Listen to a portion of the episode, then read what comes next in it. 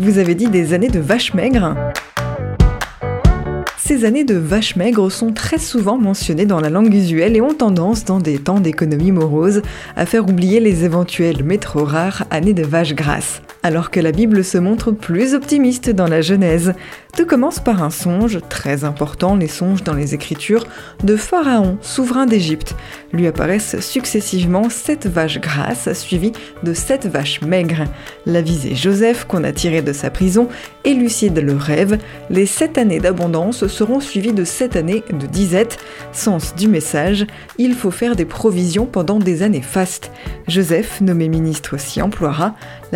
S'applique aussi pour un artiste qui traverse une période de galère.